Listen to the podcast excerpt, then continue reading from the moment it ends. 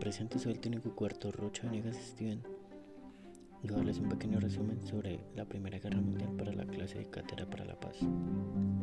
Llamada así como la Primera Guerra Mundial, la Gran Guerra o la Guerra de las Trincheras desde 1914 finalizando en 1918. Este conflicto tuvo bien un detonante por el asesinato del archiduque Francisco Fernando de Austria en Serbia por parte de los austrohúngaros. Es aquí donde se desencadenan varios sucesos como la inconformidad de culturas e ideologías entre distintos actores de Europa, al igual que competían por querer ser la potencia mundial más destacada de ese momento. Es cuando se generan dos sistemas de alianzas. Uno de ellos, la Triple Entente, conformada principalmente por Francia, Rusia y el Reino Unido, más conocidos como las potencias aliadas y del otro lado teníamos la Triple Alianza conformada principalmente por Alemania, Italia y el Imperio Austrohúngaro. Mientras que Italia veía que estaba en el lado equivocado, decidió pasarse al otro bando, al igual que se unirían países como Japón y Estados Unidos a favor de la Triple Entente. Países como Bulgaria y el Imperio Otomano también harían parte de la Triple Alianza.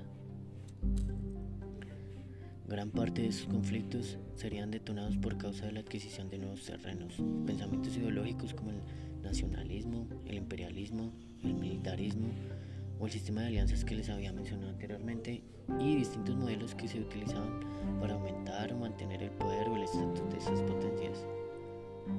Por un lado se iniciaba la guerra entre Austria-Hungría contra Serbia, mientras que Rusia tenía dos enemigos al mismo tiempo, los cuales eran Alemania del Norte por un lado y Austria-Hungría del Sur por otro lado.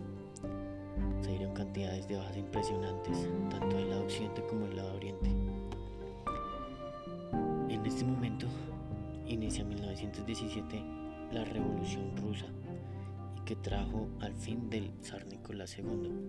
Y es así como la Revolución de Lenin pone el punto final en el que Rusia firmaría un tratado de paz por Brest-Litovsk, mientras que Alemania sigue teniendo grandes derrotas, las guerras marítimas son cada vez mayores y es aquí cuando se unen varios barcos de Estados Unidos, haciendo que este país entre con bastante poderío al combate. Alemania buscaba la rendición de los aliados y llevar a la triple entente a condiciones favorables, dado que en 1918 Alemania era realmente la más afectada por los conflictos y eran muy conscientes de que no podían seguir sosteniendo la guerra por mucho más tiempo. Kaiser alemán Guillermo II, líder de los socialdemócratas, proclamó un modelo republicano y luego firmó un armisticio con los, con los países del Entente, lo que conllevó al Tratado de Versalles, donde se dieron los motivos para la Segunda Guerra Mundial.